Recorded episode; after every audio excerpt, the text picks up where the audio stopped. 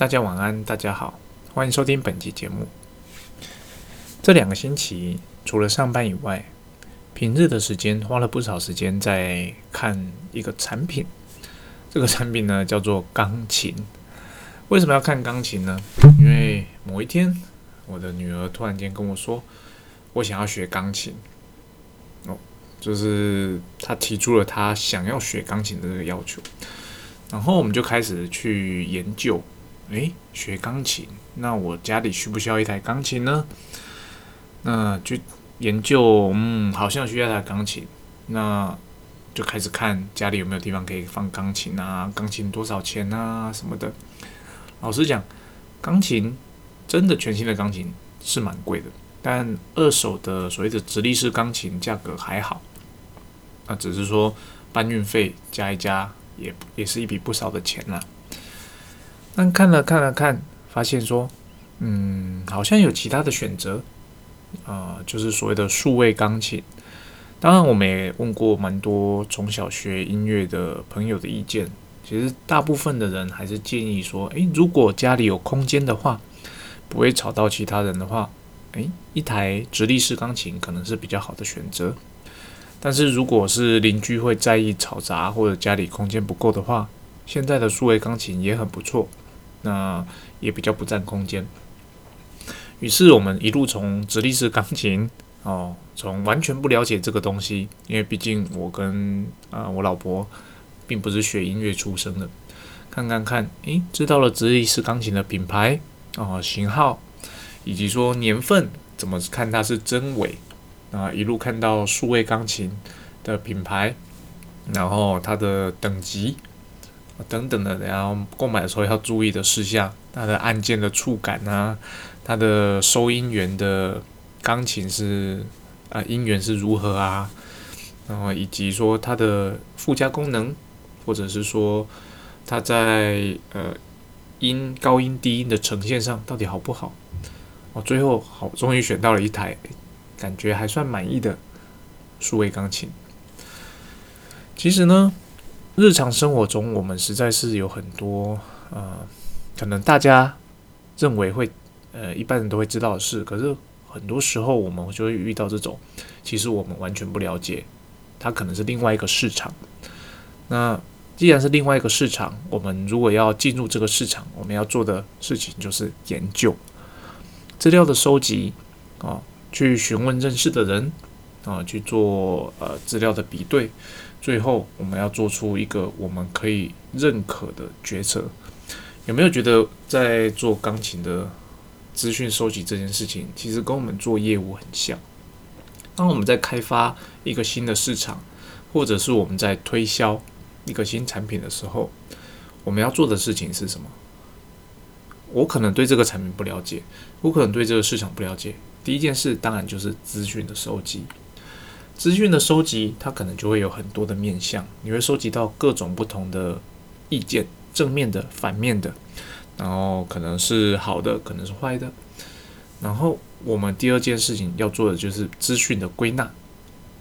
归纳完之后，就是资讯的整理以及判读喽。老实讲，我个人对于资讯的收集以及资讯的判读，我觉得我算是蛮擅长的。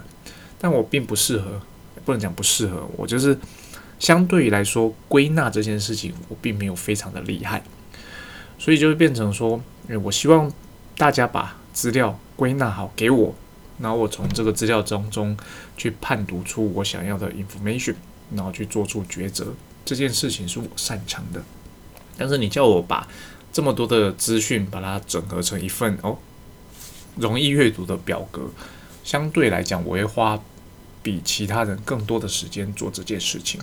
我会觉得这些事情如果有人可以帮我代劳就好了。所以我一直很想要找一个特助，但是其实公司并没有特助的这个职位，所以很多事情就是只能诶拜托呃下面的助理小姐。啊，业务助理啊，帮帮忙。那毕竟他们在这块是比我擅长的哦，请帮我归纳资料，请帮我收集资料。哎，不是收集资料，请帮我整理资料。对，然后资料好之后，我就从他整理好的资料去判读出我想要的 information，然后做出决策。啊，这是今天的一点心得分享。那我今天其实想分享的主题不是这个，这只是刚好想到。我想分享的主题是，有些时候我们会遇到一个状况。那老实讲，这个状况我并不喜欢。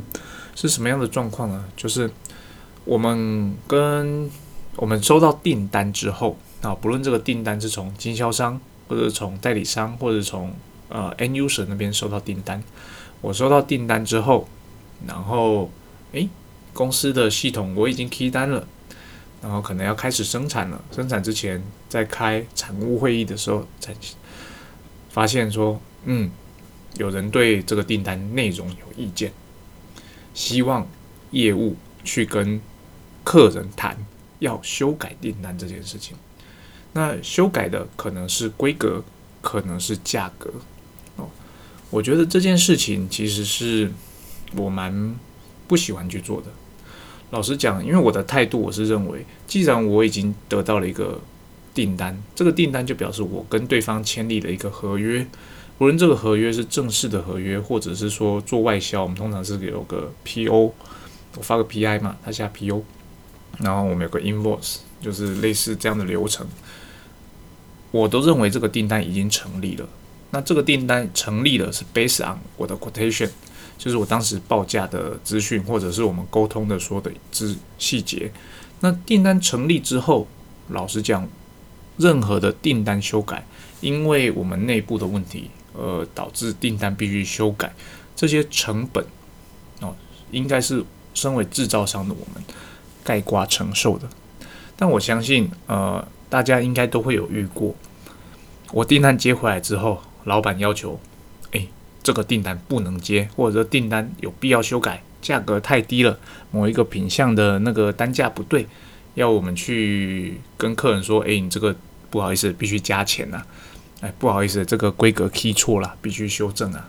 等等的这些这些事情啊，其实我个人觉得，其实这对呃商场上啊，你的一间公司的有没有水准？不能讲有没有水准啊，就是公司的管理或有没有做到到位，其实可以从这边很容易的去看出来。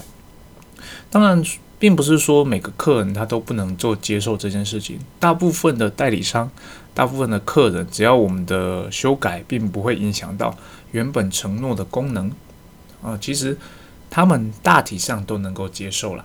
大体上就，但有一个其实是很难接受，就是要多收钱这件事情。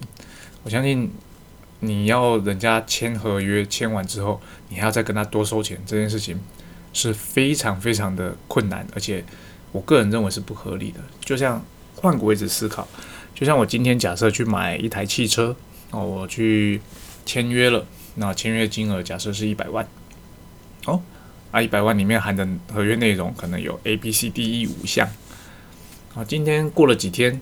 那个业务来跟我讲说：“哎，不好意思，我那个算错了，那个一其实是不包含的哦。那你这个合约里面的一能不能拿掉？对我而言，我当然觉得你在离离公杀小，对，你在随便乱说嘛。我们合约已经签啦，内容就是含 A、B、C、D、E，你怎么可以随便取消这个我已经我认为我拥有的东西呢？这是第一个，或者是说，哎，不好意思，我当时那个。”报价一百万里面没有算到一的钱，那如果你要一的功能的话啊，你必须多加十万块。对我而言，我也会觉得你在你在说什么？对，合约精神就是，因为我们当下已经确认过这个了，我已经签了细节，这台车就是要要包含 A、B、C、D、E 的功能。你现在怎么会有那个脸来叫我去多付钱去买一个你当时自己的失误所造成的公司的损失呢？哦，其实只要换个位置想就知道，其实这件事情是不合理的。但是当我们身为制造商的时候，有些时候我们就是会被要求去做这件事情。那当我们被要求做这件事情的时候，该怎么办呢？我也想听听大家的意见。如果你有遇到这样的情况，你是怎么处理的？如果有机会的话，请在 Apple Podcast 的留言跟我讲一下，或者是 email 给我。让我知道是不是有更好的处理的方式。那我这边是分享啊我的处理方式。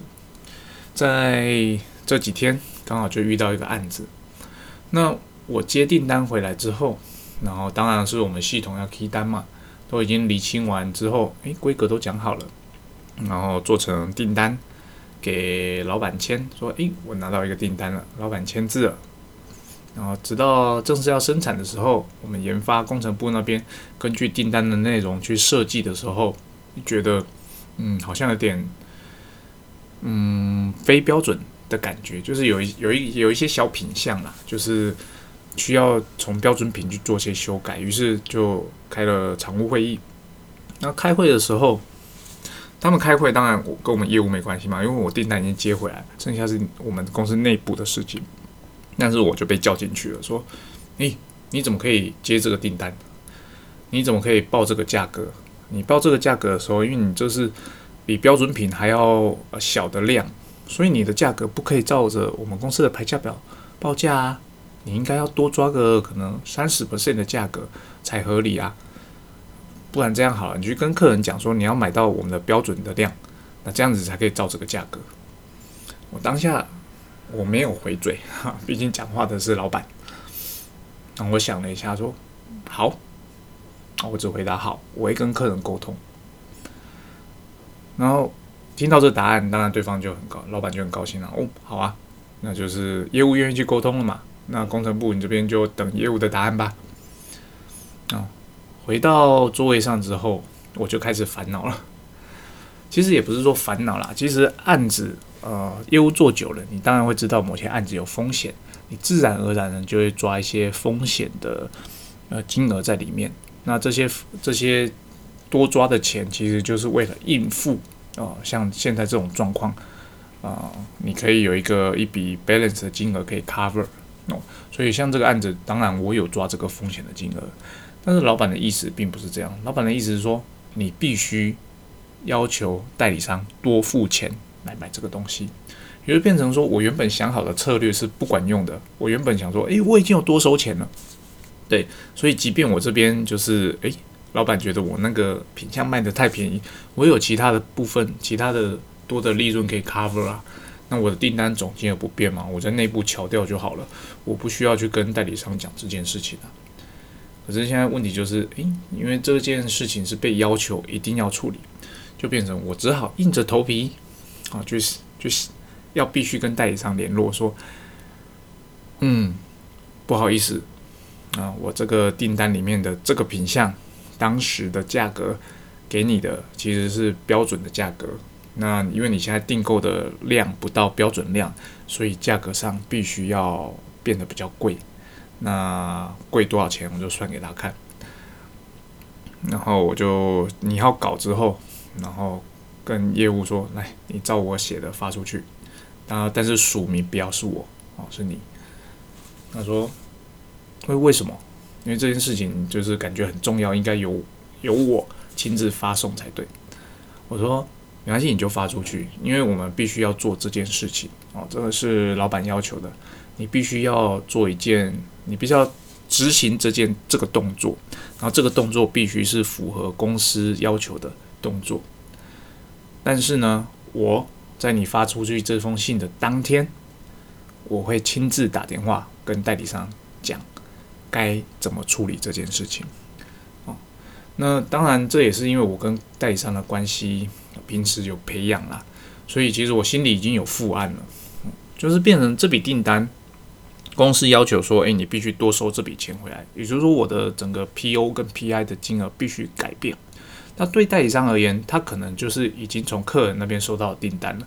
你现在的金额改变，他也没办法转嫁给客人，就变成你多跟他多收的钱，就是你减少他的利润嘛。就像我之前讲的，我们的目的是要帮代理商赚钱，但是你这个动作，一你违反了合约精神，二你把他 原本该赚的利润把它拿走了。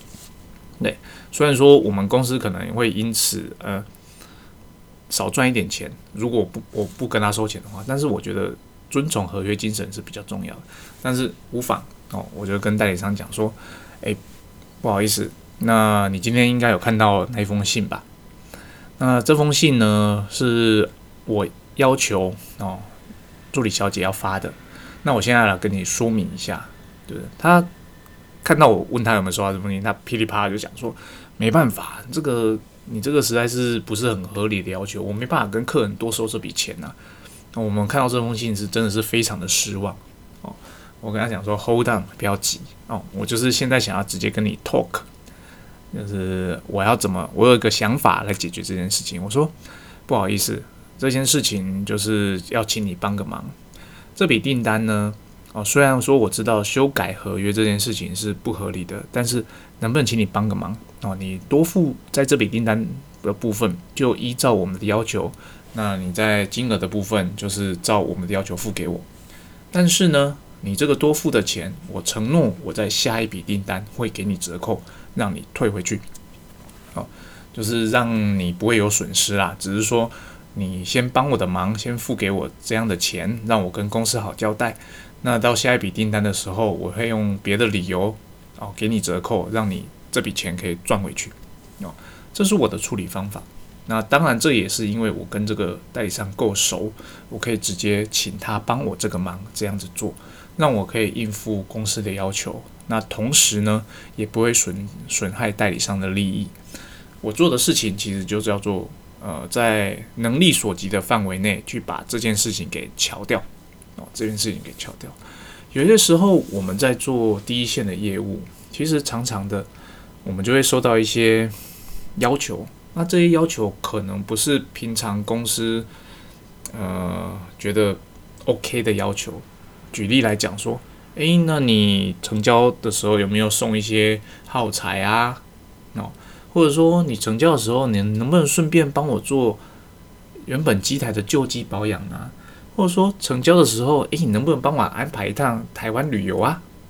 哦，类似这种的这些要求，其实对公司来讲。他都会觉得，诶，这跟设备哪有什么关系？可是呢，这些要求就是，如果你在能力所及的范围内可以安排的话，何乐而不为呢？你做了这件事情，虽然说我们会呃花费一点费用去达成这些要求，但是其实这些要求目的就是为了培养代理商跟代理商培养更好的关系，跟 end user 培养培养更好的关系。当然了，我们要还是要判断，就是说你做这件事情，就是客人的这个要求是不是合理的，以及说你这个要求你做了之后，到底能不能真的培养出更紧密的关系，这个是我们身为业务要判断的。如果我们判断是可以的，当然我们就是在能力所及的范围内，尽量的去满足对方的要求嘛。那当然是比较简单的做法，就是哎，我一律说 no。哦，你要求我我要送零件啊？不好意思，不行。你要求我安排一趟，呃，来 training 的时候安排一趟，顺便安排一趟台湾之旅。哦，不好意思，不行。当然，我们也可以这样处理。处理的方法，老实说，没有所谓的正确与错，只是对我而言，我觉得，我希望如果我是一间代理商的话，啊，我的制造商如果可以这样子对待我，我会觉得很高兴。所以，我就用这样的方式。对待我的代理商，相对而言，其实我也得到很好的回馈。就是当我去拜访我们这些代理商的时候，他呀他们也都会用同样的态度来招待我。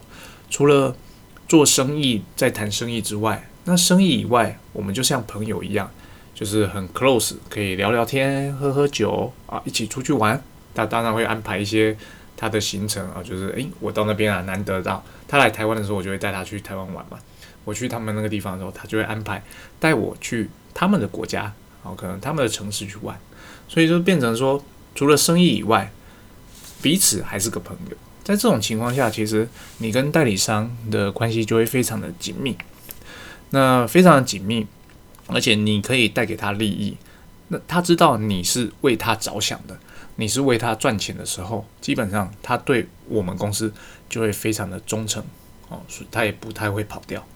这是我的做生意方式，那不代表不代表每个人都可以这样做，因为有些人他就是不喜欢这样的模式，有些公司他会不喜欢这样的方式。